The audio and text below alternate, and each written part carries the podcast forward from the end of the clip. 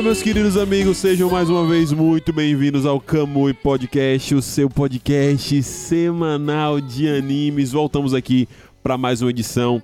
Desde que você ouve com tranquilidade na sexta, às vezes na segunda, no sábado, depende de quando a gente postar, a gente às vezes atrasa, desculpe por isso. Mas vamos aqui para mais uma edição com um tema muito especial e convidados muito especiais aqui. É, como vocês viram aí no título deste podcast, meus queridos amigos, hoje vamos falar sobre personagens LGBTs nos animes, os acertos e os erros, o que, fizeram de bom, o que, fizeram de ruim, o que, pode melhorar, nossas opiniões sinceras. E para isso nós temos convidados. Antes de apresentar esse meu querido, meu querido colega de Camu e parceiro de podcasts, hoje à distância, Rodrigo Cardoso. Fala galera, como é que vocês estão? Mais um podcast aqui maneiro e dessa vez com convidados muito especiais. Eles são, é, são amigos, não tem como falar de outro jeito, mas são amigos muito queridos. Eu estou muito feliz de poder ter esse papinho com eles. Perfeitamente, então vamos começar a convidar esses nossos amigos para poder falar aqui um pouquinho. Começar com ele, meu querido Soriano, o rei do Twitter dos animes.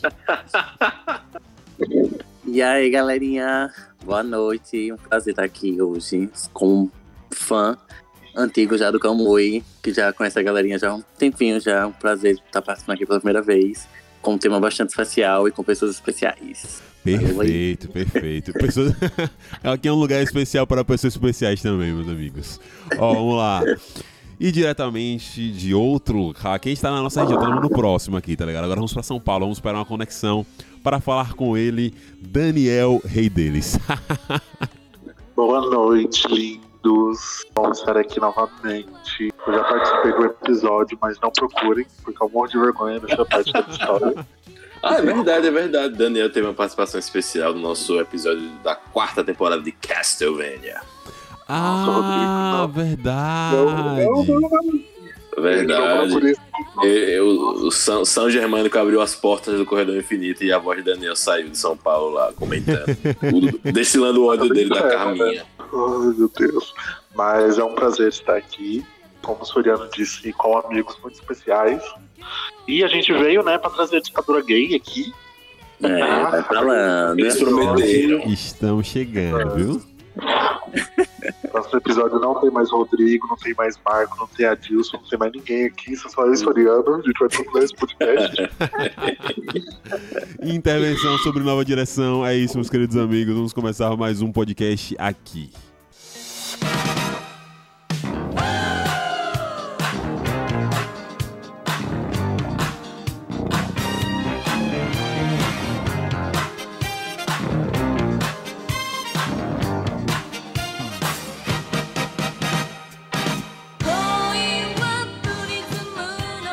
É o seguinte, vamos lá, vamos começar a trocar essa ideia sobre esse tema muito massa.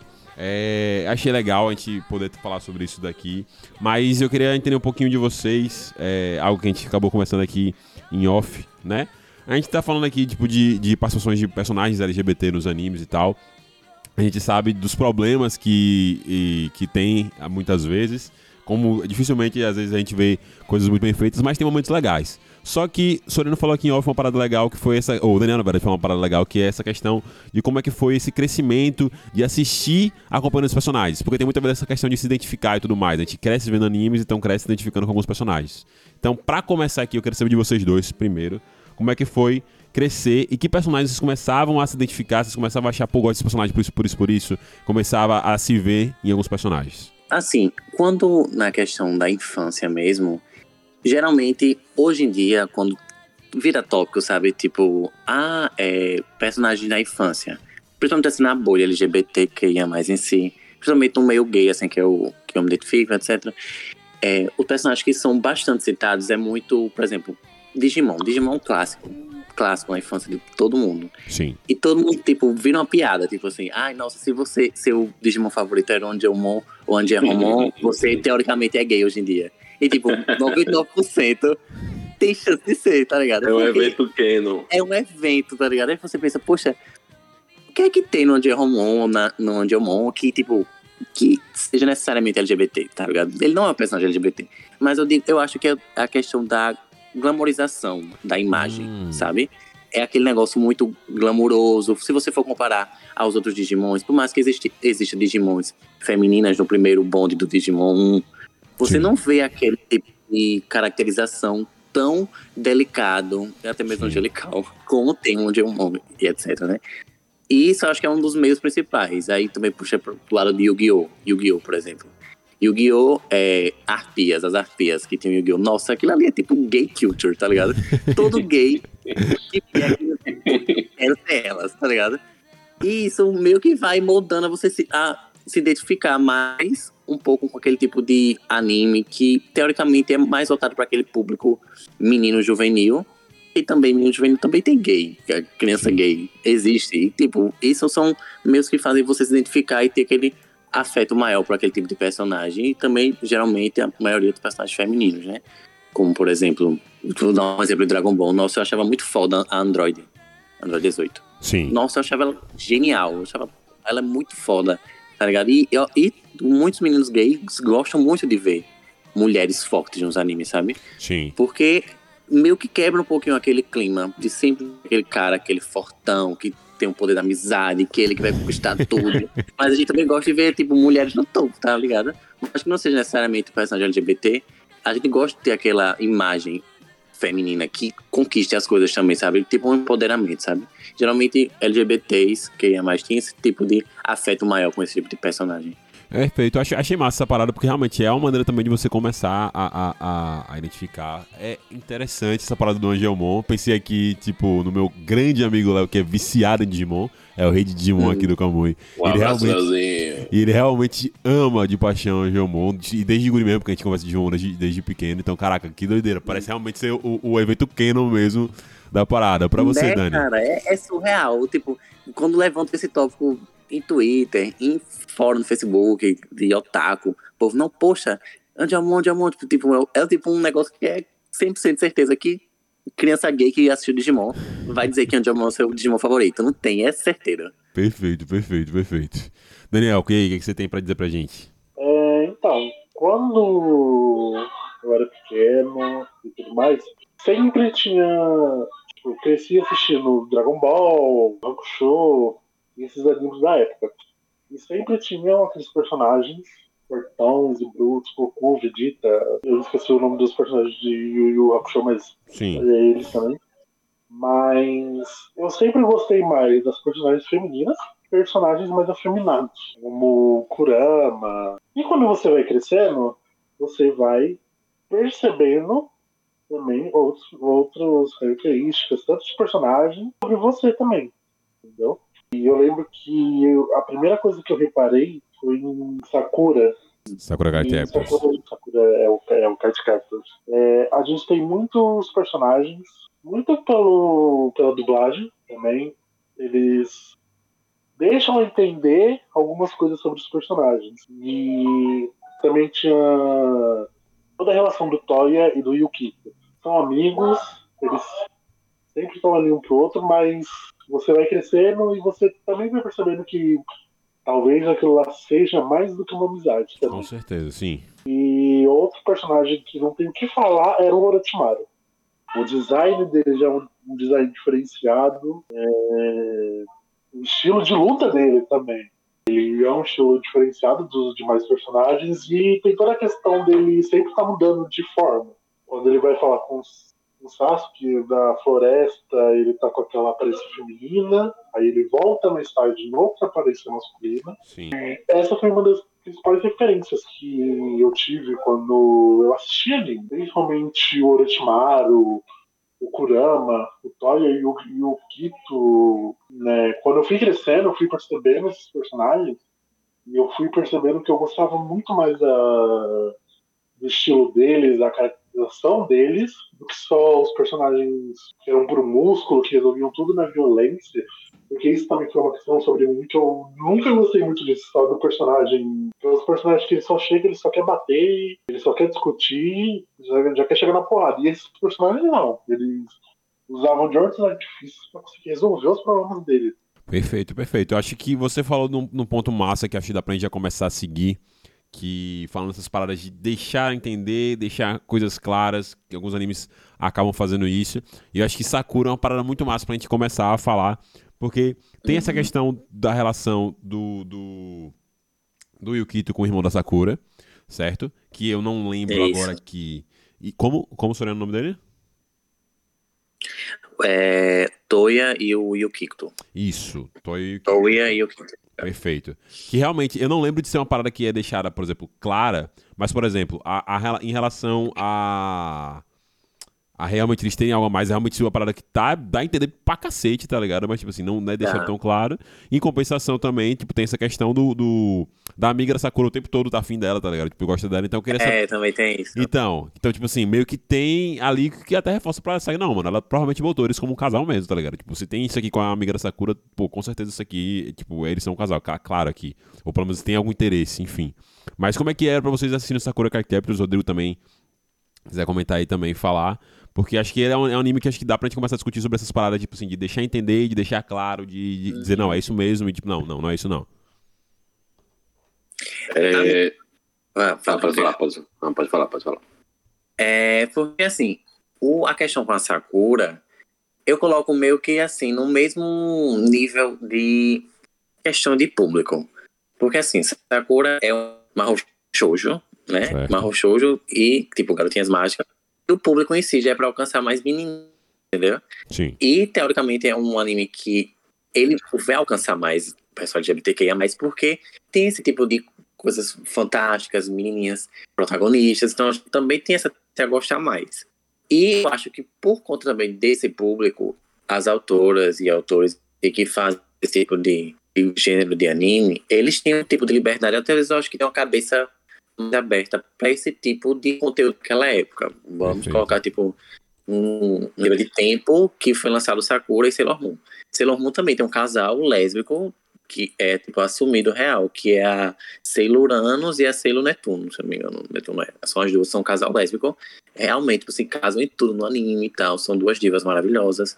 Que elas realmente são assumidas. Tipo, lésbica, lésbica, lésbica real. Não tem nem pra onde correr. E o, de, o da questão da, do, de Sakura, Sakura, tipo, deixa a meio que não entendendo no começo, você começa a achar estranho, porque os dois estão sempre trancados no quarto. Sakura vai atrás do irmão, cadê o irmão? Tá lá trancado no quarto estudando Uhum. com o amiguinho dele. E meio que você fica. Quando você é criança, você não vai entender. Porque você é muito inocente, criança é inocente. Mas você, tipo, depois você rever, depois de adultão, poxa, tem alguma coisa ali então, hein? Hoje já a pessoa olhando com o olhar de hoje, né?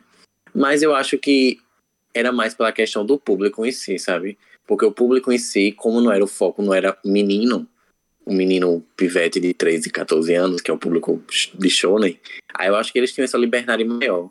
Tipo, podiam, é, como é que posso dizer, para aquela época, ser mais ousado, sabe? Em enfiar protagonismo é, de casal, assim, LGBTQIA+, sabe? Só, é, eu- eu não tenho muito o que falar de Sakura e. e cara, eu ia falar Blue Moon. Oxe, caralho. Sailor Moon. Sailor Moon, foi mal aí. Porque infelizmente eu não cheguei a assistir é, efetivamente na infância nem na vida adulta, não tive a, oportunidade de parar ainda para assistir. Mas o que eu queria comentar é, em relação à estética desses personagens, que são coisas que ficaram muito em pauta. A primeira vez que eu vi isso muito em pauta foi quando tava bombando a época de filmes super-heróis, que era em relação a corpos masculinos e os femininos e quais são os corpos masculinos que são atrativos de fato para mulheres ou então para homens também, gays? E quais são aqueles corpos masculinos que são atrativos só para homens héteros, né? Que é os caras bombadão, sei lá o Sim, quê. sim, perfeito. E tinha essa parada, não, pega essa, pega essa personagem, aquela faz, fazia a troca, né? Vamos ver se a pose tá ridícula ou não. Pega a personagem, pega o personagem, bota na, na, na pose da viúva negra, vamos ver se fica tosco. que, que eles faziam justamente essa, essa- essas trocas, né? E pegando esses animes é, com, pro público feminino, você vê que os caras, eles não são. Os, os, vamos dizer, os caras interessantes, eles não são bombadões, são caras elegantes, são caras mais interessantes de outra forma, eles não ficam berrando, de gritando, e com vários músculos, né? Claro que tem os caras bombados também que a gente ama, né? Zorinho aí, peitoral do, do caboclo. O maior. O maior, o ma- o maior de One Piece, né? E- mas tem essa parada, né? Eu acho que o Kurama é o exemplo perfeito que o Daniel trouxe, né? Que tem até essa história de que o Togashi queria fazer o Kurama e o Rei um casal, né, velho? E não rolou. Ele é assim, meu Deus, ele é o exemplo de gayzinho, tá ligado? Totalmente leve e delicado. Ele é um deus, o Kurama. Um beijo, Kurama. Nós chamamos. E é, e é- é essa parada, né? Ele não colocou isso efetivamente, vamos dizer, não é canon, mas se você for prestar atenção na relação entre eles, você vê que tem uma intimidade maior. Você vê que eles estão sempre juntos, estão sempre. Não, cadê? Não, eles estão lá resolvendo a parada. E é sempre os dois juntos. E uma questão também em Naruto é o Haku, entendeu? Sim, Quando- sim. Hum, sim, boa, boa, boa. E quando você vai assistir aquilo quando criança, você não entende, entendeu? Você só pega assim. Até porque uma, um foco que a gente tem é tipo, os personagens vão sair vivos daquela luta, ou a gente só tava querendo ver a porradaria mesmo. E quando a gente cresce, a gente para pra reparar, tipo, nossa, ele era um personagem feminino, mas ele era um homem. E quando você vai crescendo, você vai fazendo esses questionamentos. E é muito comum em anime, né, eles é, colocarem é, esse tipo de personagem, né? Tipo de gênero fluido, que você não se Sim. confunde. Tipo, poxa, é um homem, é uma mulher. E tipo assim, e você vê que, por mais que isso seja uma pauta para o telespectador, você pode ver que a galera que tá ali, que são os personagens principais daquela história, aquele enredo, na maioria dos casos, não é, tornam isso uma coisa ruim ou problemática, ou que isso vai diminuir aquele personagem, sabe? Óbvio que tem obras que colocam isso como ponto principal, né? Yeah, Eu tava até comentando com o Rodrigo que tinha aquele Blue Parody, que era do. Acho que foi do ano passado. Porra, Sim, muito em 2021, foda, eu acho. Tem podcast Que é aqui, a- tá? Que tem a Ryuji. Muito bom. Recomendo aí Blue Parody. Anime do caralho. Muito bom, muito bom, muito foda. E é, tem a personagem que é Ryujin, Ryujin, né? Que se eu não me engano, que é um personagem que é crossdress, que ele passa por situações complicadas, né? Que ele é um menino, mas ele prefere se caracterizar, se vestir como uma menina. E ele meio que vive nessa, nessa dupla personalidade, que ele fica tentando se encontrar, mas ao mesmo tempo ele sofre uma rejeição da família, mas ele sente o prazer externo, tipo, de adoração das pessoas, sobre esse tipo de caracterização e jeito que ele se sente bem em, em se vestir, em se comportar. E isso traz de uma forma bem crua e bem profunda no, no mangá e tanto no anime também. Tem uma cena muito bonita, que é ele com o protagonista. Muito foda, muito foda. Quem assistiu sabe, é aí que eu tô falando. Mas é bem interessante, é bem interessante. É um, é um personagem que eu acho muito rico. Inclusive, Rodrigo, tu sabia que ele tem um Instagram? O personagem. Oxente. Como assim? É, Oxente, interessante. oxente. Ele Vive atualizando o Instagram dele. Que massa, Fala aí agora. Eu, segui, Eu tenho que olhar, amigo, eu não lembro não, mas eu, eu vou mandar o arroba dele. Velho, massa, velho, massa. Esse, esse, esse anime é muito bom. Eu acho que foi, dos últimos tempos, o anime que mais me impactou. Com esse tipo de personagem, né, velho? De mostrar justamente esses problemas. E começa de um jeito muito sutil, né? Ela. é, ele, ele, ele fica Ele, nessa ele. coisa do. É ele mesmo, né? Isso. Perdão. É, no, na primeira vista, quando a gente vê, pô, quem é essa garota, né? Vem, vem essa dúvida, que a primeira cena dele é saltando, né? De uma forma super. Quem é, quem é essa menina? Quem é sei lá o quê? E a gente vai seguindo o anime e vai vendo essas paradas do. Até mesmo que influencia na arte dela, tipo, velho, eu não quero, não quero mais trabalhar com isso, não quero fazer porra nenhuma. Sim, sim. Pô, é, é um anime muito bonito, Blue Perry, sério mesmo. É um anime que você consegue assistir é, de um jeito diferente, sabe? Você. Eu acho muito suave, mas ao mesmo tempo profundo. Eu acho que quando fica mesclando com a arte, sabe? Eu acho muito. Muito diferente. Eu acho que é uma experiência que acho que foi única. Assistir Blue Pearl, acompanhar, Blue Pearl foi um negócio bastante rico pra mim, em geral. Foi muito maneiro, foi muito maneiro. Eu lembro que o Rodrigo me recomendou pra gente fazer o podcast. Pô, foi muito massa e é, é legal. Achei amei, amei essa parada do Instagram também, eu vou querer procurar. Mas é muito legal ver esse personagem. massa. e É eles muito realmente interessante. É trabalham muito interessante. muito esse dilema e, e isso é foda, tá ligado? Tipo, quando os animes trabalham. A parada que, que Daniel falou também em relação a, a Haku e tudo mais que a gente tem ali em Naruto. A gente tem até realmente a primeira Ah, primeiro foda. encontro dele com o Naruto ali e ele fala, tipo assim. Naruto acha que ele, que ele é um menino e tal, e tipo, fala com ele, fala, não, não, tipo, eu sou um menino e tal. Que daí, tipo, surpreende, mas você vê que o anime realmente não toca, tipo, nessa questão da, da de uma possível estranheza, tá ligado? No anime, tipo, você faz, vai nessa Não, parada jamais, e depois segue. é. Eu nunca, tipo, depois segue. Beleza. E aí tem a, a, a relação, tipo assim, emocional forte que o Naruto tem com, com o Haku. E eles trabalham em cima disso e, óbvio, em cima da relação do Haku com, com os Zabuza mesmo. E tudo mais. Sim, sim. É, o Rodrigo falou que, tipo, ah, não dá pra falar muita coisa dessa parada, tipo, de Sailor Moon e tudo mais e tal. Mas a gente tem, por exemplo, em animes grandes essa questão de Haku, Orochimaru e tudo mais. E animes de lutinha, esses animes mais shonenzão e tal. Exato. Eles têm muito também exemplos, né? Mas que alguns, na maioria das vezes, erram, mas tem bastante exemplo. Mas eu achei muito interessante o exemplo do Orochimaru que o, que o Daniel citou. O Orochimaru, pra mim, é um exemplo muito foda, né? Que essa questão, porque o Orochimaru é aquele tipo de vilão Transforma.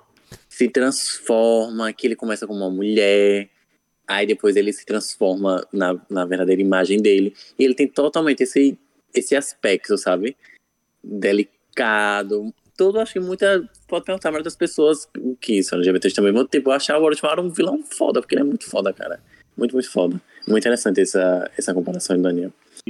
Porque você, tipo, é uma. Principalmente pra crianças LGBT, você crescendo e, por exemplo, pra mim eu não tinha televisão a cabo quando era criança, tipo, era SBT, Band e tal. E todos os desenhos que tinham eram, tipo, aqueles personagens fortões, que só gosta de ir na porrada.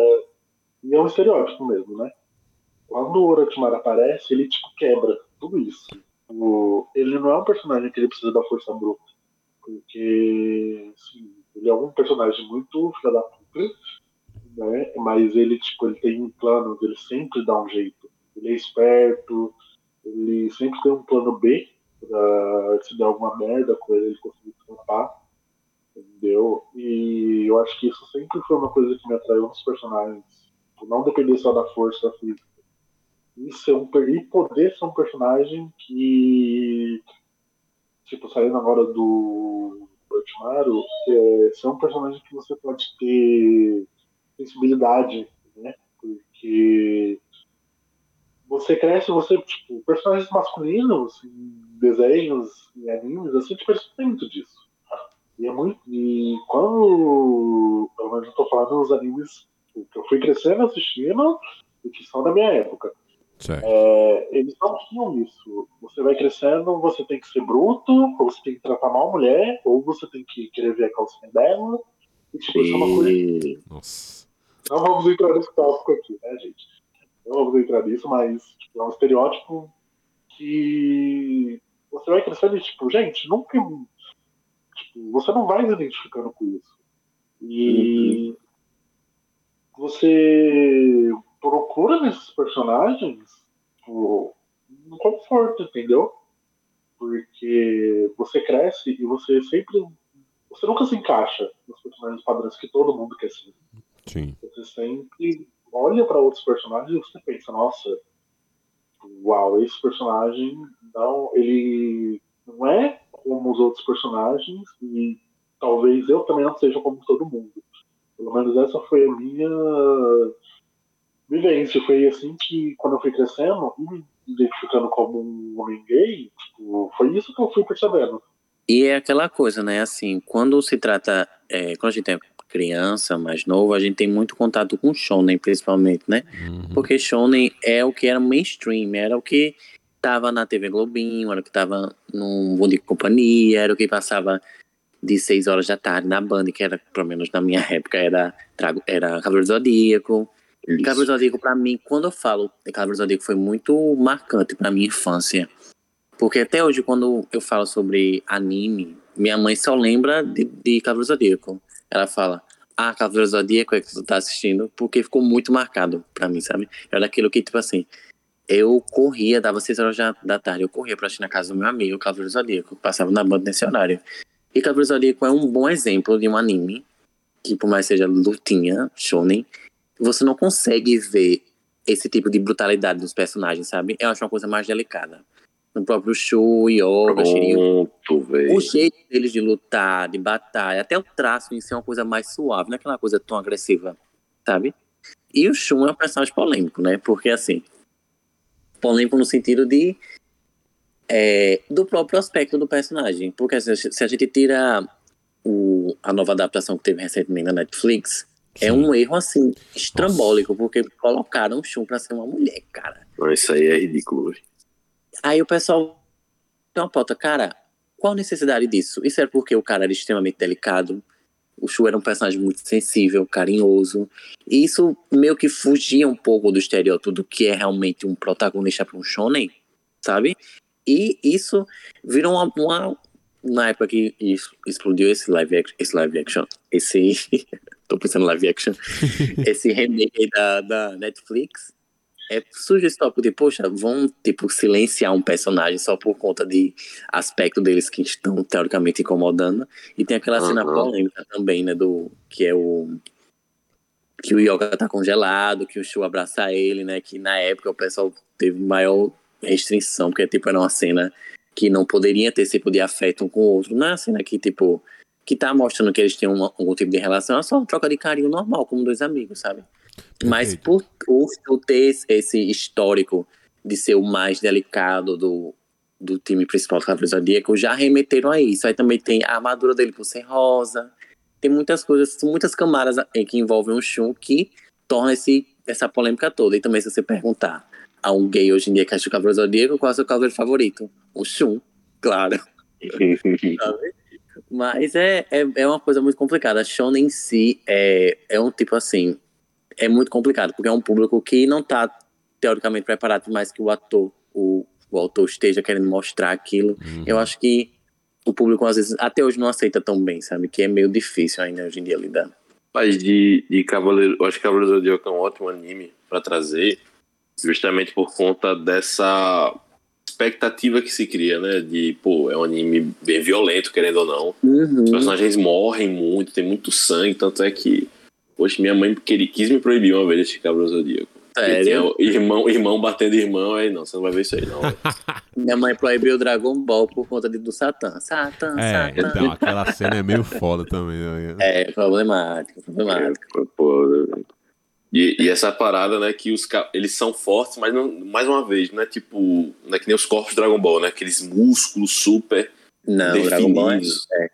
Os caras são mais assim, é aquele shape mais, mais genérico. E cabelos gigantes, cílios Cabelos de drag gigantes. queen. Isso, e tem essa parada. É. An- Antes de falar do Shun, eu queria citar dois personagens de Cavaleiros que tem essa parada, né, do tipo, "Véi, esses caras, eles são bonitos. E isso, eles falam diretamente. O adversário fala, não, esse cara é lindo. Tem, por exemplo, tem o Afrodite de Peixes, né? Nossa, perfeito.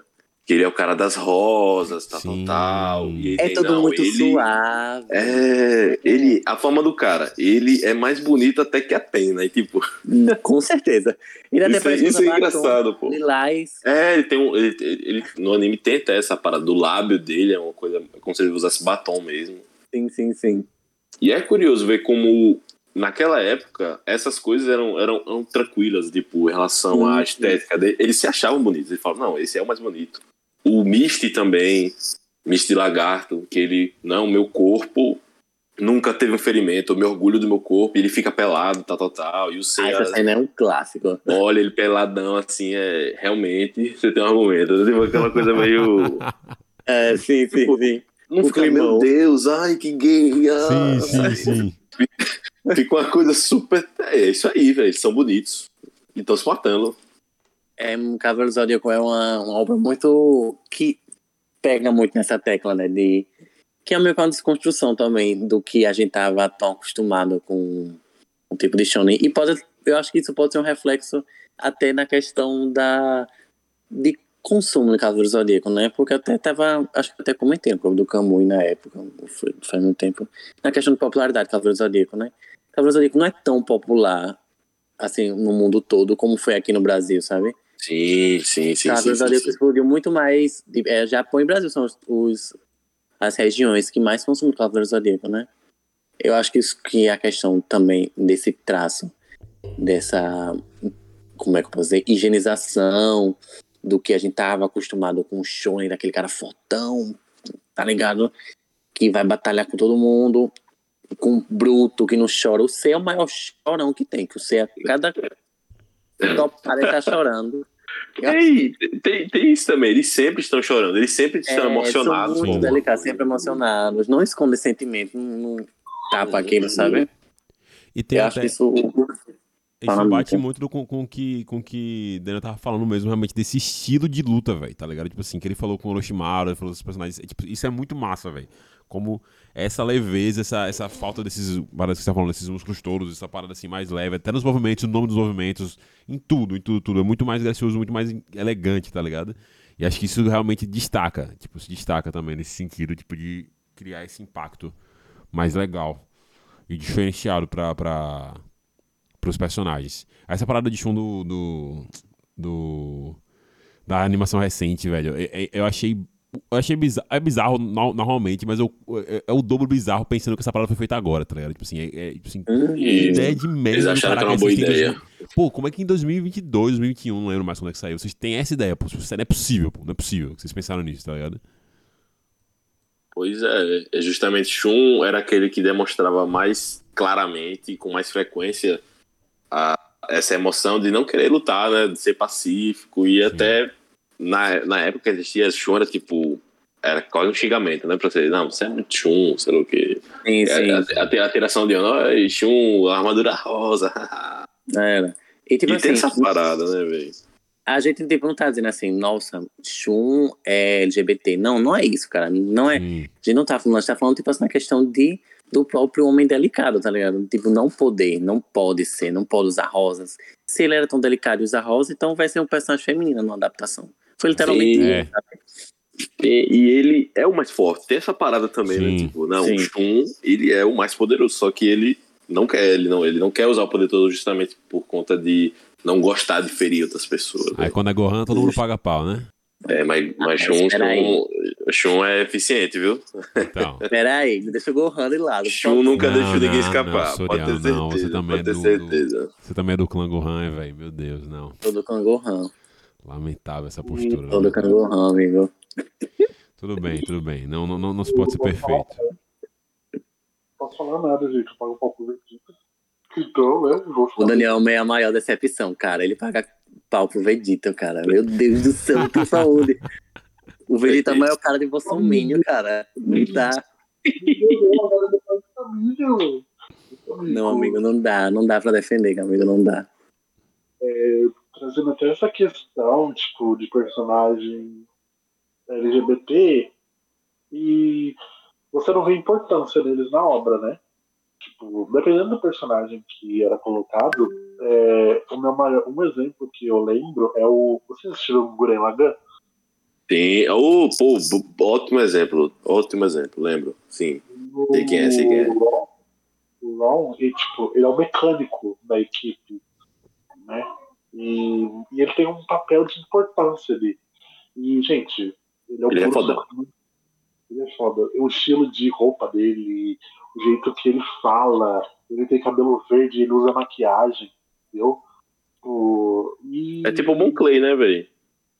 Hum, E eu lembro de assistir aquilo e falar, nossa, um personagem desses num anime como o Gurren Lagann. Porque você assiste, acho que os cinco primeiros episódios de Gurren Lagann é peito, bunda e robô gigante. Entendeu? Sim, sim, sim, sim. Infelizmente. E não quero dizer que o Gurren Lagann é sobre só isso, porque o Gurren Lagann tem uma mensagem muito boa sobre amizade e sobre você amadurecer e seguir em frente, mas ter um personagem desse numa obra como o Gurren Lagann foi uma coisa que me impactou quando eu assisti também. E teve animes também, que tinha outros personagens, mas agora eu não vou lembrar quais. Gente, uma coisa que eu queria comentar com vocês, Hum. pegando esses acertos e erros, né? Que Daniel tocou num ponto muito bom, velho. Desse, desse estereótipo do cara tarado, né? Do cara que quer, quer ver a calcinha, que sai sangrando, nariz e tal, tal, tal. Mas ao mesmo... E tem outro estereótipo também. Eu que não consigo lembrar, velho. Vou falhar aqui agora. Eu não consigo lembrar muitos exemplos, mas eu lembro um muito claro. Que é de você ter aquele amigo ou amiga de uma Hum. personagem que é excessivamente babão, sabe? Quer ficar topando, quer ficar abraçando toda hora. E eu acho que é uma coisa meio de assédio, assim. Sim, é sim. tipo, é, é quase como se estivesse olha, essa garota ou esse garoto é apaixonado pelo pela, por essa personagem, só que a gente vai botar como se brincadeira. Que é tipo aquela Sim. amiga grudenta da Orohime de Bleach, velho. Hum, sim, sim. E essa parada, velho, ela é apaixonada, pô, não, não tem como não, não ser, sabe? É muito claro, só que fica essa parada do meme, da piada, de Não, ele sim. tá- É como se eles quisessem falar sobre isso, mas aí, tipo, teriam um- uma tentativa errada, né? Tipo assim, de É muito troncho.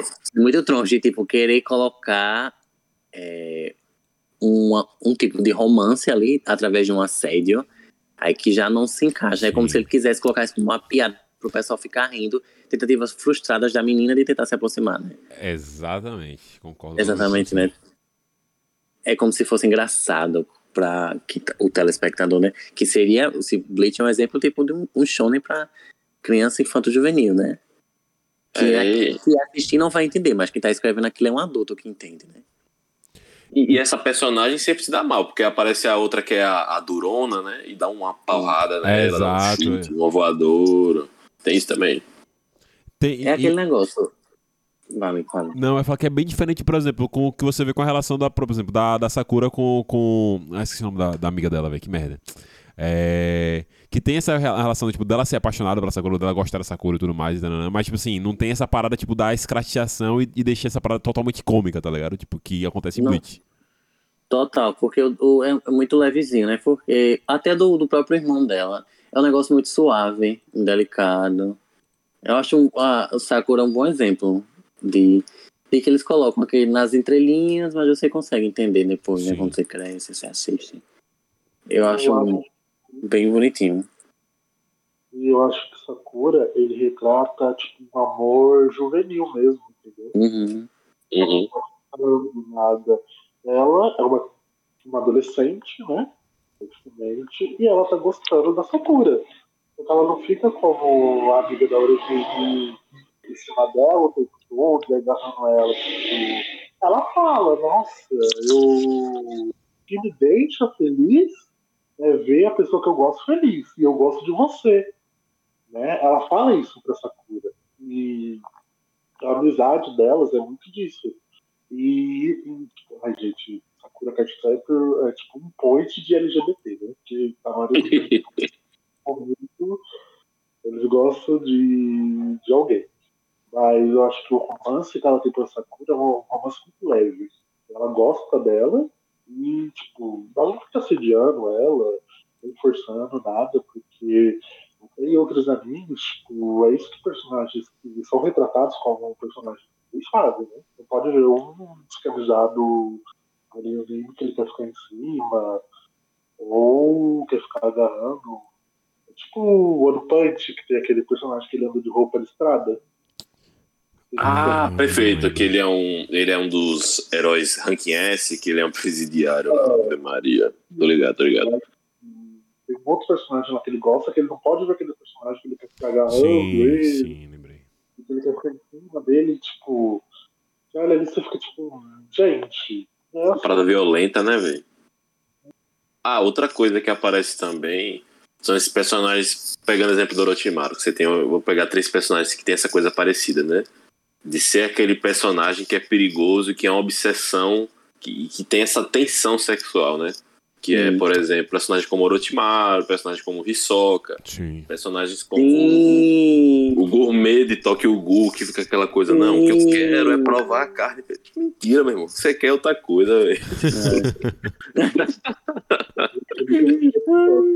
O Hisoka, meu Deus, é verdade. Nossa, tem uma cena do Hisoka olhando a bunda do Gon e do Killua. Meu Deus do céu, Togashi, não. O negócio do Hisoka é a bizarrice, né, velho? É, que, É tipo, bizarríssimo. É foda, Porra, é mano, foda. não tem necessidade. O Togashi é essa coisa, né? É, De tipo, ele sempre quis é, colocar personagem LGBT no- nas obras dele, né?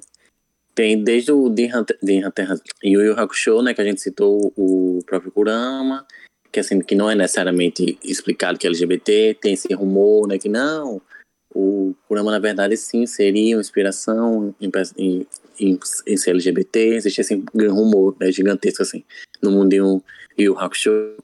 Mas tem também muitos erros de Togashi, né? Que a gente estava comentando aqui em off que tem uma cena que é pra assim, de longe a pior cena que eu já vi em animes, que é a cena do Yu Yu Hakusho, que é logo no comecinho. Eu não lembro é, exatamente o episódio que é, que tem essa cena, mas é, o Yuramesh, ele tá enfrentando uma personagem transgênero, que é Miyuki, o nome dela, que ele tá enfrentando, Miyuki, se eu não me engano, que é o nome dela. Ela, ele tá enfrentando ela numa batalha, tipo aquelas batalhas individuais, sabe? Que tem, geralmente você vai em bando, aí cada um vai enfrentar um vilão. Ela é um vilão de uma, de uma certa etapa. Aí ele vai enfrentar ela, aí ele pega e levanta a saia dela, sabe? Yuramesh. E ele vê que ela tem um, um órgão genital masculino, ele pega e vai zoar ela. Fala, tipo, aprenda a ser homem, não sei o quê. E isso, eu reassisti o Hakusho faz pouco tempo. Eu fiquei em choque, fiz, meu Deus, não acredito não que eu, quando era criança, vi um negócio desse, hein? Aí eu peguei e fui ver o mangá, se realmente o Togashi tinha colocado isso no mangá. Está lá no mangá. Cara. E me chocou, fiquei muito decepcionado. Não foi coisa do anime, isso existe no mangá. Aí eu, poxa, Togashi, como tu foi errar aí? Aí depois o Togashi ele se casou com a altura de Sailor Moon, né? Sim, é verdade. Eles são casados até hoje em dia. E como eu falei, a altura de Sailor Moon, ela colocou personagens LGBTs na, na obra dela, etc. Eu acho que ela ajudou muito a desconstruir essa imagem do Togashi. Assim, são coisas que eu tiro da minha cabeça, mas na minha cabeça funciona. e que, inclusive, é, no volume 1 de Hunter x Hunter, que eu tenho aqui em casa, inclusive, ela, ele agradece a ela no começo, quando tá escrevendo Hunter x Hunter. Ele fala que ela foi a principal é, inspiração dele e que ela ajudou no processo, quando ele tava lá criando Hunter x Hunter. E Hunter x Hunter é um, um, belo, um belo exemplo de, de pedido de desculpas dele, apesar de ter o Hisoka, que é um idiota, mas ele colocou uma personagem. ele colocou uma personagem trans em Hunter x Hunter, que é a irmã do do que Lua, que é a, que é a Luca. E a Luca, ela é perfeita, cara. A Luca é perfeita. Ela é trans. O pessoal, por mais que o pessoal queira justificar, dizer, não, ela não é trans, é o, o bicho que existe dentro dela, que isso também é uma pauta enorme anime. Pronto. Acho que Mas... esse ponto a gente poderia fazer uma comparação até, amigo. É. De, da personagem da Luca com a, uma das protagonistas de Heavenly Disillusion, o, o Tengoku Daimakyo O anime da temporada. O anime da temporada. Polêmico. Tem, a pessoa para ser trans tem que ter superpoderes. É, tem essa questão também. Porque é como eu tava, eu tava comentando com o Rodrigo, é tipo. É como se às vezes, o autor quisesse colocar isso para uma personagem trans, mas não deixa claro, ou deixa aberto, ou tem medo de inserir uma personagem trans ou, ou personagem trans e coloca um poder ou coloca que não é porque ela está possuindo um espírito que faz ela assumir outro tipo de, sexual, de sexualidade e se identificar como tal. E isso faz a galera ficar confusa, até mesmo usar isso como discurso de ódio, sabe? O caso da, da Luca em questão, o bom disso é porque tem uma cena específica que o Killua, ele defende ela, sabe? Eu acho interessante porque a família Zodic todinha, que é a família do Killua e da Luca, todos eles, tirando o Killua, se referem a Luca como menino. Fala, isso, ou a Luca. Sim. E o Killua é o único que, que trata a Luca como feminino. E, inclusive, tem aquela cena que eles estão saindo de casa que o, daqueles seguranças vão falar leve seu irmão junto com você. Aí o que ele olha pra cara do segurança e fala: Meu irmão não, minha irmã. A Luca é uma menina, respeite ela. Ele fala basicamente isso, sabe? Eu acho muito interessante, porque a galera ainda tenta bater na tecla, dizendo não, é por conta do. Como é da Nanica, que é um espírito que possui a Luca que tá ali. Ah, a cara não é. Sabe? E em Heaven Delusion, que o Rodrigo estou aí, também tem essa questão. Que no começo, a gente tava até acompanhando tempo real, se não me engano, na, na semana. Foi. Rodrigo fez, cara, não sei o que lá, muito interessante, mas eu não vou me iludir, eu vou pesquisar logo na internet para ver se realmente é. E também era aquele negócio. É, a, o, a personagem fala que se identifica como menino, ela tá com aquela característica toda feminina, mas ela fala que é um menino. Aí eu fiz, será que é um personagem trans? Aí eu pensei, não era. Também essa parada de que antigamente era outro corpo e tal, e tipo. Oh, meio... Outra alma, né? é outra alma, aí novamente, aí aquele retrocesso. Não é, sabe? Aí isso meio que confunde a galera e faz a galera ter esse discurso de silenciar pessoas trans, sabe? Não só falar de animes antigos que trouxeram todo esse lado ruim, como vocês falaram, tipo essa questão com o Yu Yu Hakusho e tudo mais, mas também lembro que tem alguns animes que eles, tipo, eles trazem personagens que eles são afeminados, ou personagens que eles não caem nesse estereótipo de personagem bombado. Não, um deles, um deles cai e vocês conhecem muito bem. Mas o tipo, Fruits Basket, tipo, eu assisti a primeira temporada desse remake, que teve agora, acho que foi em 2019. E todos os personagens, tipo, eles têm um lado sensível, eles têm um lado, tipo, que não cai para aquele lado, tipo, ai, então vamos resolver tudo aqui na porrada, vamos resolver tudo na violência. E eles trazem até um personagem, tipo, é muito nesse negócio, ele é ou não é, deixa eu entender, entendeu? Que é o Zorro. Zorro, ama, Zorro, não lembro muito bem o nome dele. Mas ele meio que tipo, ele entra na história pra ser, tipo, será que ele é, não é? Mas, é, eu ainda não assisti o resto, mas tipo, pelo menos ali na, entre a primeira e a segunda temporada ele aparece. Mas o Basket ele não deixa os personagens nesse, nesse âmbito de que pra eles serem bons personagens eles só tem que ir na porrada o tempo todo, porque o anime ele nem trata sobre isso. E tipo, ele trabalha os traumas dos personagens também, porque o personagem de basquete é todo fudido da cabeça, entendeu? porque a família deles é uma merda. Não existe terapia naquela desgraça, entendeu? é, então assim, é obsessão, é um bagulho muito louco. Mas o outro anime, que, tipo, eu acho que ele traz esse estereótipo do personagem forte, mas ele recria muito disso, eu acho que é Jojo. Boa. Tipo, ele traz personagens extremamente bombados e fortões e o estereótipo do estereótipo, mas ele dá uma característica única para esses personagens. Se você olha pro Jonathan, tipo, você sabe quem é. Ai, gente, o Jill, tipo, por mais que eu odeie ele, eu achei ele um desgraçado, tipo. É um personagem assim que você olha e você vê, tipo, gente, isso daqui é uma gay raivosa, tipo, muito morrer uma gay na Joy, tipo. A Faria não sabe do que eu tô falando. Sei. Mas, amiga, inclusive, se eu não me engano, o Dio, ele é bissexual, né? O pessoal fala que... Então, tem essa parada, né? Que ele tem um filho. Né? Mas eu, eu, eu, não boto muita fé nesse bissexual, não. Acho que é só dia de quarta-feira, viu, velho? Porque tem, tem aquela cena dele deitado com aquele padre lá do. Aquela cena do é muito. Boot, né? After sex, um pique After sex, é, é muito isso. É muito isso. Mas assim, Jojo é tipo assim, é um, um belo exemplo de gay rights, sabe? Porque as referências de moda, poses, tem até um. Não no, no elenco principal, né? Mas tem até. Acho que é no. Meu Deus, é na. Qual parte? Acho que é na terceira ou é quarta. Não lembro. Que tem um casal gay. É na quinta. É na, é na quinta. quinta. Na quinta, que, na quinta. que é contra a máfia lá, né? Sim, que eles são gays, não, ficam se pegando em tudo, né? Se beijam, é, isso. É. Inclusive se fodem. Não é, literalmente. ah, eu, eu, eu digo, todo mundo de hoje, né? Mas eu acho que Jojo traz isso de tipo.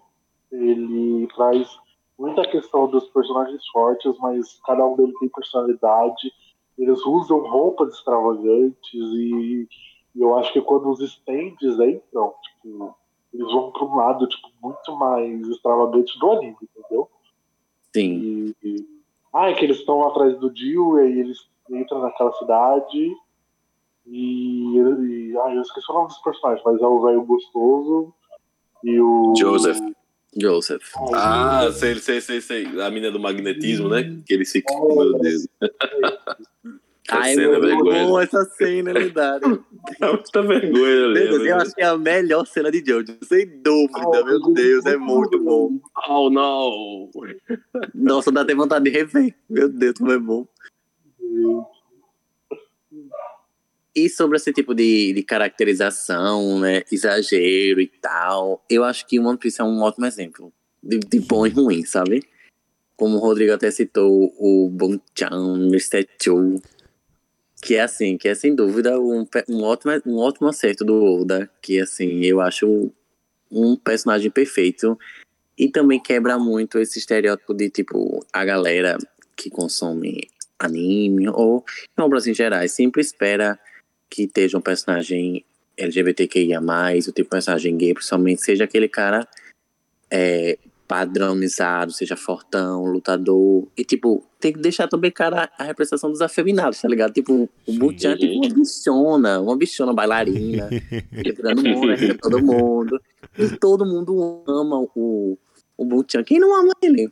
Tá errado. Bicho, ele é perfeito. Quem não, quem não chorou com aquele sacrifício dele? Pô, é. Lendário, lendário, cara. E a forma que o Luffy respeita, adora ele do jeito que ele é. E quando vê ele, é uma alegria. Tem um jeito carinhoso de chamar ele, sabe? É muito lendário, cara. A forma que o Oda conseguiu colocar um personagem gay, que é ele, que é totalmente afeminado, delicado, que é o tipo de estereótipo de, que a sociedade totalmente recrimina. E ele tá lá, cara. Tem o maior destaque, é forte, poderoso e é, e é super amigo, super, super amigo do protagonista. Uhum. E ele salvou a vida do Luffy no, naquele arco do, de Pell Down, que ele salvou o Luffy. E o Luffy, dali, consegue ter todo o respeito e admira muito ele. E aí, aos poucos, o Oda vai conseguindo inserir mais ainda os personagens femininos, como tem também o Ivan. O Ivan, eu acho que ele é um ótimo exemplo também de, de, de referência a drag, sabe? Drag Isso. queen, gênero, gênero fluid. E ele tem aquele, aquele poder dele que eu acho que é um Dos pouco- hormônios, né? É dos hormônios que eu acho um pouco assim. Então. Entendo. Eu acho que às vezes o Oda, eu acho que ele pega assim, sabe? Na minha cabeça. Nesse, nesse tempo ele funcionava assim. Eu quero falar sobre isso, mas eu não sei como falar sobre isso. Mas eu vou enfiar de um jeito aqui na minha obra e vai funcionar, sabe? Porque era meio complicado a forma que ele ficava colocando as pessoas pra mudar de gênero, sabe? E as, as, as reações das pessoas eram meio estranhas e tal, dos personagens. Mas eu, eu desse lado, eu não acho que ele te- tenha tipo, colocado uma forma pra banalizar, sabe? Porque o Ivan, ele é muito inspirado naqueles fe é, Festival Rock de terror. Já assistiu? Sim, sim, É, The não. Rocky Horror Picture, né? Isso. O Ivan é literalmente um personagem que saiu dali, sabe? Eu consigo ver muito claras as referências do, do Oda em, nessa questão, sabe?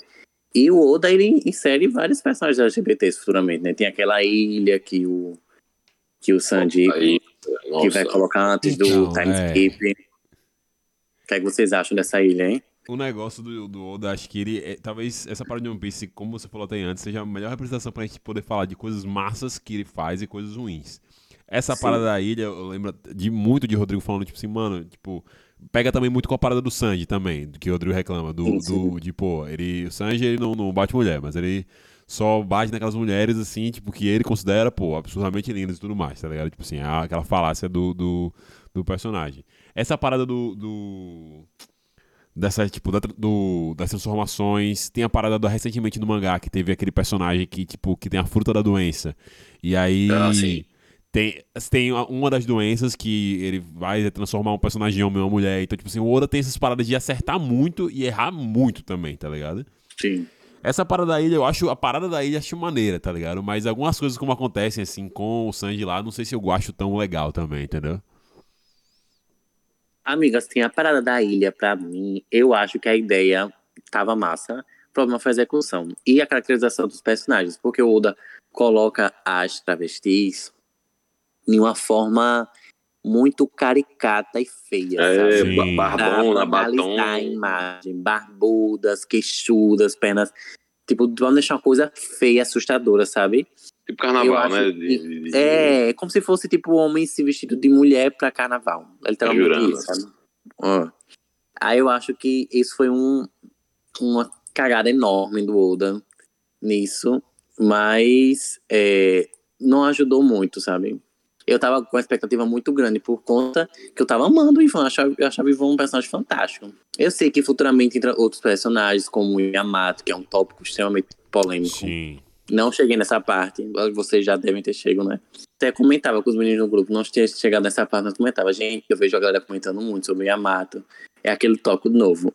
É ou não é um personagem trans? Porque tem uma cena que tava o Yamato tomando banho com todos os meninos. Isso.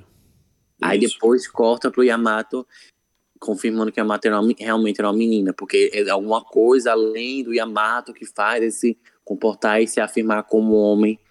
Aí novamente a gente volta para aquele tipo. Parece aquela parada da alma, né? Do Tengoku da Literalmente. Magyo, né? É. Mas assim, eu não cheguei ainda na parte do Yamato, eu não cheguei um ano. Aí eu não sei realmente ter uma, uma opinião concreta sobre. Essa parada da Yamato começa até bem, porque até mesmo o Kaido se refere com o filho, não, meu filho, sei lá o que, o Yamato. Tem toda essa, tem toda essa coisa. Eu, eu não sei se as legendas do anime aqui, ela- elas têm essa correção, né? Mas no mangá eu lembro que eu ficava lendo, olha, que massa. E ficava sempre essa dúvida, mas peraí, isso é um erro de tradução, isso é um erro. Justamente por não deixar essa coisa meio clara por conta do que, é que, o que acontece. Yamato é uma, além de tudo, é um, é um personagem muito excêntrico, né? Aí você Sim, fica sim. meio que na dúvida, tipo, tô falando sério, é tipo, ah, haha, sou eu sou Oda, eu sou Oden, sabe? Uma coisa meio assim. Que fica na, você fica na dúvida. Sim, sim. E aí essa cena do banheiro foi, foi, foi boa pra meio que colocar esse ponto. Não, É isso mesmo. Yamato é um homem e acabou. Só que aí teve essa, essa página colorida, né? Com as mulheres Porra. de One Piece indo pra praia e tava lá Yamato. Verdade, teve isso também. Eu tinha, tinha esquecido dessa parada aqui. Realmente reacendeu de novo a polêmica de, de deixar essas dúvidas. De... Oda, seu burro! Pois é, Oda, eu te amo, eu mas eu do odeio às vezes Jaqueto. tanto. Eu tô deixando quieto, porra. Não é. Se não sabe, não fala, cara. Não fala, deixa quieto. Então, antes de jogar a bola pros meninos, tem essa questão, né? Que a gente tava durante esse podcast todo comentando, mais de anime shonen, ou até mesmo shoujo. Que são esses animes que é animes para meninas, animes para meninas. E tem esse novo gênero, novo entre várias aspas, né? Mas esse gênero que veio depois, que é esse yaoi, que tem boys love, girls love, que é justamente uma coisa temática específica, né? Fala, Daniel, um exemplo teu que você gosta muito. Ah, gente, vamos falar dos famosinhos, né? Os que Ah. quebraram a bolha. Eu acho que um deles é Given. E Given é top. Gente, Given é simplesmente maravilhoso. Mas antes de entrar em Given, teve um anime é, que eu assisti muito, muito, muito tempo atrás, lá quando eu tava começando é, a assistir anime mesmo. E eu já, eu já tinha falado dele com a Ana. Que, tipo, o anime ele traz muito de um relacionamento entre um cara bem mais velho e um estudante, porque o estudante, tipo, ele é amigo, tipo, o carinha mais velho, ele é amigo do irmão do irmão desse estudante, aí fica esse vai e volta, esse vai e volta, assim, querendo mostrar que eles é o são nome, amigo, do anime? Peraí que eu tô tentando ver aqui, gente. É... Que ele tava na minha lista, só que eu não sei onde que ele foi parar. Mas, tipo, falando de Given, eu acho que Given, ele traz muito desse, desse tópico de personagens sensíveis e, tipo, ele mostra muito o romance, não só do protagonista, é, tipo, é um quarteto, né? Aí, tipo, tem o baterista, O mais gostoso. e- Ai, gente. Nossa. Ai, o melhor. É melhor. Ele tem um relacionamento meio abusivo. Com... Meio não, né? Abusivo. Com o, ca- o carinha que toca violino. Ah, é, tem isso aí mesmo. Eu não vi o filme ainda. Assistiu o filme? Nossa, o filme é Não. muito bom. Eu não vi o Ah, filme ainda. gente, o filme é assim, gente. Aí o filme é maravilhoso, que ele que tem umas coisas lá que, tipo, é umas coisas que a gente, espectador, fica gritando pra fazer, aí os personagens vão lá e faz. Aí eu amo. Aí a gente tem o nosso casal principal, né? Que, que tipo, eu acho muito bonito que tem todo esse. o início deles conhecendo e eles entendendo o que eles sentem um pelo outro, até no, É, é muito spoiler falar o que acontece no final da primeira temporada ou não? Acho que não, né? Acho que pode falar aqui. Pode, pode falar. Mas pode falar. Quem não viu. Quem não viu até, até agora, tenha É. cuidado nos próximos minutos. Mas É, que no final, tipo, no, no final do anime, eles realmente assumem o namoro, entendeu? E eles até vão perguntar pros amigos dele, tipo, como que isso podia afetar a banda deles e se eles podiam é, ter um relacionamento, né? Por causa da banda. Mas eu acho que toda essa construção do anime mostrando o início deles e lidando com os traumas deles, né? Porque o Mafuyu, gente, o Mafuyu, tipo, alguém pagava uma terapia pra esse menino, viu? Porque os amigos, porque os amigos dele da autoescola, eu acho eles um merda, uns merda, entendeu? Não leio mangá, não sei o que acontece, mas eu só assisti a primeira temporada. Eu não gosto daquele povinho lá que fica aparecendo no meio do anime, lá pra falar com ele. E tem toda a questão dele com o ex-namorado dele, que cometeu suicídio. E ele, tipo, encontrar no, no Yami, tipo, uma supera, não uma superação, né? Mas ele conseguir seguir em frente, conseguir tocar, e ele querer entrar na banda e aprender a tocar, pra ele fazer uma coisa por ele, eu achei isso maravilhoso. Aí pode, aí pode falar aí agora, amigo. É... Given, assim, eu acho que é um dos melhores exemplos, sem dúvida, assim, de que não erra, sabe, na questão, até em ser usado, sabe, tipo, questão de beijo, então realmente é um beijão que eles dão, etc. Hum, E até toda o a construção deles como am- amor e etc. No filme também, que mostra os protagonistas que são aqueles secundários, são muito bem construídos. E fora que as músicas de Given são muito boas também, que eles são, têm uma banda, as músicas são tudo, eu amo.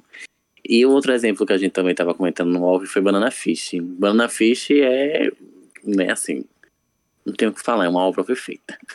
Banana Fish, o que eu acho interessante é que é obra de 85, cara, é 85, e a mulher colocou um protagonista, protagonistas LGBT. Sabe? infelizmente, infelizmente, ela tem que colocar um sapato na boca quando vai dar entrevista da É. própria obra ela, ela é maravilhosa que ela literalmente a J.K. Rowling. É, vai, cala a boca, cala a boca. É, Silêncio. só fala bosta. Só Mas- faz seu negócio. é. É, só faz esse negócio caladinho aí. Porque ela falou que não queria, tipo, queria mudar o final, não fala sobre o final, porque vai que alguém queira assistir. Mas enfim, Banana Fish é muito bom, galera, assista. E Banana Fish é um ótimo exemplo, sabe? Porque tá em um, tá em um ambiente que é tipo de gangue, cara, de gangue. É o tipo um ambiente é, sujo, um ambiente perigoso, e mesmo assim consegue ter aquele tipo de amor e afeto de personagens LGBTQIA+, durante aquele enredo, sabe? Mas se a galera é, ainda tente, porque a galera sempre quer silenciar e quer falar que não existe, mas, cara, tá ali, tá explícito. Se você reparar direitinho no final, tá ali. Craquejado que é, cara. Outro exemplo também é Yuri on Ice. Yuri on Ice que é bem popularzinho. Perfeito. Yuri on Ice, o Daniel ama também. Que Sim, também tem caráter é, personagens LGBTs e é muito interessante também, recomendo. Que é muito bom, são, são acertos gigantes. E é, tem um que eu assisti, cara, que eu acho que poucas pessoas assistiram. O nome dele é Blown to You, que fala sobre um casal lésbico. Que. Já assistiu, amigo? É muito bom. Esse, eu já ouvi esse nome, velho. É, É é- muito bom, Blown to You. Ele fala sobre um casal lésbico de meninas que se conheceram no colégio e elas começam uma amizade e elas meio que ficam- tentam desabafar uma pra outra que não gostam de meninos. Uhum. Mas, assim, até então elas não conseguem, no começo, não sentem uma atração uma pela outra, mas no decorrer do anime elas conseguem sentir um carinho pela outra até que se descobrem lésbicas e terminam juntas. Assim, terminam ficando juntas, né? É bem interessante, bem interessante mesmo. Fala sobre confiança, sobre você se sentir relaxado com uma pessoa e ao tempo você conseguir se apaixonar por ela. É muito legal esse anime. E não, e não tá naquele tipo de fetichização de mulheres lésbicas, sabe? Que geralmente, quando coloca isso, é para o, mais para o homem em si, né? O homem Sim. hétero e a Sim, atração por é verdade. aquele, por aquela relação, né? E eu acho bem interessante também. Rapaz, eu, que- eu queria falar desse ponto que você trouxe agora da fetichização. E, por exemplo, tem um anime horripilante que eu não recomendo que ninguém assista. Se quiser assistir, vá para o Conte Risco, que é o nome dele. Ó, amigo. não. Também recomendo que não assista, mas não é esse não. É, o nome. Olha o nome do, do anime. Scam's Wish, né? Como se fosse o desejo da. da, da além, né? Do lixo. Esses desejos impuros, desejos proibidos, né? Coisa assim. E é um, aquele anime.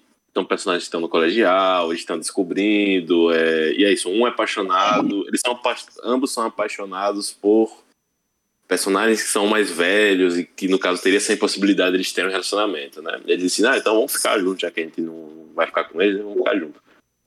E o que poderia ser um anime de romance interessante e tal, fica virando uma viagem, assim, e uma pegação rolando solta. E que, fi- e que tem um momentos que a menina começa meio que essa coisa de, ah, de experimentar, essa coisa assim, sabe? Ah, vamos, vamos curtir aqui a adolescência. E fica uma coisa bizarra, porque ela acaba meio que é, qual a palavra? Não, é engan, não é enganando exatamente, mas é meio que isso. Ela acaba enganando outra menina que realmente de fato era apaixonada por ela, meio que pra experimentar. Tem que isso é, é um lixo mesmo, né, velho? Porra. Que tem essa parada da fetichização. Essa, as cenas dela, você vê que é uma coisa mais. um pouco mais meio assim. Não, não, não- eu achei muito diferente de, de quando eu vi, por exemplo, o anime como Given, que foi, eu acho que o primeiro que eu vi desse gênero específico, né? uma coisa totalmente voltada. O, o que eu mais gostei em Given é a forma como é natural. velho. Tipo, não, não fica uma questão do cara, meu Deus, eu sou gay ou não. É uma Sim. parada meio que, rapaz, eu acho que eu tô afim daquele cara. É, tô afim daquele cara. E pronto. E rola. E eu achei até muito melhor que anime de romance que tem por aí, velho. Não, sim, total. vão, se beijam e rola e tchaca. É como se, às vezes, se fosse pra ter esse tema, é sempre na questão da descoberta, né? E às vezes, É. não, cara, às vezes não quer, a gente não quer ver isso, a gente quer ver um romance normal, cara. O cara tá já se aceitando como ele é e ele encontra um outro tipo de amor. Ou, tipo, uma mulher, ou um personagem trans, e o que seja, sabe? É, e, e até essa questão do final, né, de mostrar pra banda. Era, era, era, questão meio de, não, como isso pode afetar o trabalho, como isso pode. Porque é aquela coisa, né? Não, a gente namorar e ser da banda pode causar problemas, mas é uma questão de praticidade, né? De função da banda, de, pô, se a gente brigar, vai cagar aqui a banda. Não uma coisa de, eita, vamos falar pra eles que nós estamos namorando e somos gays. Até porque né, o próprio baterista lá e o, e o do baixo também já estavam sacando tudo, né, velho? Eu acho que tem uma coisa muito foda de, nessa parte de Given, é que tem uma parte do anime que o baterista chega pro Yenoyama e fala, você gosta dele, né? Você tá afim dele. E ele fala, não, eu gostar de homem e tal. E tipo, eu, eu- o baterista olha pra ele e fala, e qual que é o problema disso? Tipo, eu mesmo já fiquei com homens e isso não me torna menos homem só por ter ficado com outros homens. Então eu acho que Given traz muito tipo de essa naturalização, gente, por- entendeu? Porque tipo é uma coisa normal, tipo simplesmente só acontece, entendeu? E eu acho muito bonita essa descoberta do personagem. Given com certeza é um, é um dos grandes acertos, né, velho, da indústria. Em relação a como trazer essa temática, porque pode ser que seja uma história sobre descoberta, pode ser que seja uma história sobre isso, mas por só isso, sempre, né? Vamos, vamos, vamos esperar um pouco. Nossa, é, Sereno, não tinha aquele anime do ano passado que você, que você tava assistindo com a Ana também? Uau. Dos, dos dois meninos da escola. Qual, amigo? Deixa eu lembrar. Dois meninos Agora na eu não lembro escola. porque eu não assisti esse anime. Mas você, Dois. quando na época que tava passando, você ficava falando com a Ana desse anime. Dois meninos na escola. Deixa eu lembrar, amigo, é tão assim, vago, mas deixa eu lembrar. aqui. Eu, ai, gente, minhas pistas são péssimas. Um tinha cabelo laranja, o outro tinha cabelo escuro. Cabelo laranja e cab- e cabelo o quê? Escuro, preto, eu acho. Gente, né? Eu não eu lembrar. Ah, lembrei. Sasaki, é, Sasaki Tumiano. É muito bom também. Assim, é bom, é bem bestinha ele, bem fofinho, mas é legal também. Mas assim, é porque ele é mais lento, entendeu? É o que o menino, ele é, o protagonista ele é fã de Yaoi. Mas ele, ele não é gay. Ele, ele fala que não é gay, ele só gosta de consumir. Aí ele conhece outro carinha no, no colégio, que é tipo o menino mais bonito, mais popular do colégio. Que, que se interessa por ele. Aí ele fica querendo consumir também Yaoi com ele. Pede emprestado os mangá de Yaoi dele e tal. Aí ele começa a desenvolver o carinho por ele, sendo que ele fica se rejeitando, sabe? Tipo, ele não fica querendo aceitar que ele tá gostando do menino. Mas é bem fofinho também. Ah, gente, me retornando aqui, o nome do anime que eu falei lá no começo é Jojo Romantic, tá? Tem três temporadas de Jojo Romantic. Jojo Romantic. E tem três temporadas e cada temporada é uma história diferente de um casal. Ah, certo, certo. Eu achei aqui. Jojo Romântica, né? Jojo Romântica. Jun, Junjo, Junjo. Eu botei Jojo É, tá, Romântica. Jojo Romântica. É, dá errado aqui.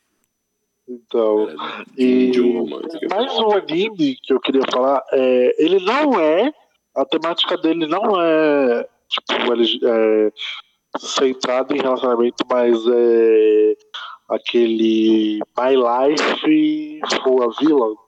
Ai, que é um, é um anime sobre uma menina, é um Sekai, que ela morre e ela vai pro jogo preferido dela, que ela é a vilã do jogo. Ah, nossa, esse, esse, esse anime é tão idiotão, velho. Tô ligado qual é, tô ligado qual Ele é é. muito idiota, só que, tipo, é... não morrer, né? Porque ela, como ela é a vilã do anime, tipo, a história do anime é que em determinado momento ela vai ser, ou ela vai ser banida do reino, ou ela vai ser morta. E ela muda a história dela lá no jogo e, tipo, todos os personagens começam a se apaixonar por ela. Até a protagonista, né? É, tipo, a protagonista, tipo, todo mundo ali. Ela cria um. É quase um harém dela lá. Só que, tipo, até as personagens femininas começam a gostar dela e, tipo, isso é muito naturalizado lá e eu gosto muito, porque, tipo, não tem esse negócio só dos machos lá escroto e tal. Eu acho que é uma coisa muito natural. Eu acho que até as personagens femininas, elas vão percebendo que elas estão gostando da protagonista, porque todos eles crescem juntos ali. E nunca tem uma diferenciação, tipo, nossa, você é uma garota que tá gostando dela? Como assim? Eu acho que isso, tipo, no anime, eles tratam de uma maneira totalmente natural. Mas assistam esse anime, ele é muito bom, a protagonista é muito tapada e eu amo ele. É, esse anime eu parei na primeira temporada e, e estacionei, nunca mais quis voltar, porque justamente dessa repetição. Ah, a, a, a vilã é muito bobinha, muito. Quem sabe eu dou uma chance e volto. No... Mas esse é o charme do anime. Esse é o muito charme. É, isso, ela, ela é estúpida, não tem outra forma de falar, Todo né? mundo gosta dela lá, você fala, ah, não, percebeu, todo mundo quer, quer ficar com ela. Ô Dan, cê, cê, se você quiser, é claro. Você acha que é interessante também falar do. Eu até comecei a assistir, mas eu parei. Porque eu não tava curtindo muito. Que é o Wonder Egg. O tal do Wonder Ah, Egg. Sim. Ai, gente, polêmico, viu? Polêmico, porque quem acompanha lá no grupo, quem acompanhou minha tour com o Fabriolo sabe que eu odiei o final desse anime, porque não tem final, entendeu? Enrolaram, enrolaram, enrolaram, pra no final dar um episódio de uma hora, e minha ansiedade que lute, entendeu? Mas Wonder Egg Project, ele traz um personagem que ele é trans, entendeu? E ele tem muito essa questão, tipo, dele se vestir como um garoto e as outras pessoas tratarem ele diferente da outra escola dele. E tem muita a questão da pessoa que morreu e que ele quer trazer de volta, que era uma garota que gostava dele, mas ele recusou a menina e ela achou que ela tinha feito alguma coisa errada e até por isso ela se suicidou, entendeu? Mas, tipo, ele aborda muito esse, esse tema. E, mais uma vez, é um, ani- um, um anime que ele não precisa ficar jogando na sua cara, entendeu? Você olha pro personagem e você percebe, você é uma naturalização muito bem feita. Eles não precisam ficar esfregando nada assim na sua tela. Tipo, olha, temos uma, um personagem transexual aqui na nossa obra e Tipo, é muito bem feito. Mas vai sabendo que o final do, do anime é um lixo, tá, gente? o anime é ruim, mas não é por causa, não é por causa dos Não é personagens, né? Ah, isso, o anime, tipo. Ai, é que tipo, é muito difícil falar de Direct porque simplesmente não tem o final. Não tem lá. Aí também não sabe se vai voltar, se vai ter, entendeu? Mas vai na fé. É o famoso confia. Perfeito, perfeito. Lindos. Estamos batendo na porta do nosso tempo do cast. Então eu queria saber um pouquinho de vocês, considerações finais, coisas que a gente acha que ainda não falou, que seria legal a gente falar neste momento, nessa reta final. E já aproveitar para agradecer vocês por terem topado participar do podcast e terem estado aqui com a gente nesse podcast tão maroto, tão legal que a gente acabou fazendo aqui. Cara, eu acho que, como a gente comentou, tem pontos bons e pontos negativos em várias obras, mas eu acho que cada dia mais a gente tá conseguindo ter mais também temporadas com animes com esse tipo de temática e colocando isso em mais visibilidade, sabe? Eu acho que agora tá se tornando maior o acesso a, a, a alguns tipos de informações e tá se tornando mais natural, podemos dizer assim. Eu ultimamente estava até comentando que nas temporadas eu consigo extrair mais animes com essa, com essa temática, sabe? E dando certo. Given é um ótimo exemplo. A música alcançou o número um e, tipo, cara, são protagonistas LGBT, sabe? A galera tá consumindo a música. Inclusive, tem um mangá, cara, que tá fazendo muito sucesso lá no Japão, que é de um, de um de personagens, um casal gay, que o menino é um fantasma. Esqueci o nome do mangá. Que inclusive vai ser lançado agora no. É o, o verão que fulaninho morreu, uma coisa assim? É uma coisa assim, se eu não me engano, não é que o menino é o protagonista de cabelo branco. Isso, isso. Cara, tá fazendo muito sucesso também. É aquela coisa. É... Tá sendo consumido, sabe? Não é um negócio, não tá vivendo numa bolha que a gente acha que só tá, se sair do Twitter acaba. Não, a galera realmente tá consumindo Sim. e tá gostando de consumir aquele tipo de obra, sabe? E é, a gente consegue ver esses erros do passado de alguns atores, de algumas obras, e consegue ver que hoje em dia tá sendo consertado de alguma forma, mas que ainda seja um pouco difícil. A galera ainda fica ainda clicando na mesma tecla de preconceito, de rejeição, mas a gente ainda consegue extrair bastante coisa interessante desse mundo que a gente consome tanto. Perfeito, perfeito, sorry. Muito bom, muito bom. Dani, para você? E aí, como o Soriano falou, entre. Tá indo, entendeu? Tá indo. E eu acho que hoje a gente consegue trazer muitos mais personagens LGBTs. E não só como aquele pano de fundo, tipo lá, ah, tem um personagem ali. Se você olhar e você ficar atrás, você percebe, entendeu? É, hoje eu acho que estão dando mais é, importância e papéis de destaque para personagens LGBT. É, mangás também, eu acho que estão saindo muitos mangás, entendeu? É, BL, e isso está impulsionando muita coisa. É, e é importante a gente olhar pro, pro passado e ver os animes que a gente assistia e entender os erros, né? Também tem muita coisa da época que era, e, e não deixar só nisso, é, mas a gente percebe que certas coisas não eram legais e parar de falar que, tipo, ah, só deixar na questão que, ah, tá, era da época, mas Sim. ver que aquelas que aqueles personagens que foram feitos e a forma que eles foram mostrados e que alguns só foram apoios para outros personagens padrões e héteros serem jogados lá para cima e eles ficar lá para baixo não tipo olhar e perceber que aquilo lá não era legal entendeu perfeito perfeito acho que que é legal a gente ter essa análise que a gente fez aqui em cima das coisas que funcionavam que não funcionavam, uh, e que não funcionavam. Mas também, tipo assim, bater o pé para que a gente consiga melhorar. É um momento melhor, é um momento mais interessante. Ainda tem problemas, como a gente citou aqui, recentes com problemas. Mas a gente espera que, espera que isso melhore. A gente, eu vejo muito isso a gente conversa, conversando sobre isso no, no grosso grupo lá do, do Camui. É, mesmo até. Lembrei uma coisa aqui do, de, de antes, no, no outros momentos do grupo, na época do Telegram no início. Mas.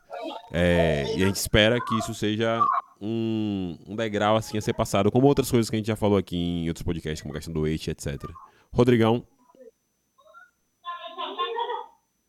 É, eu só tenho a agradecer a presença desses dois muito queridos, né?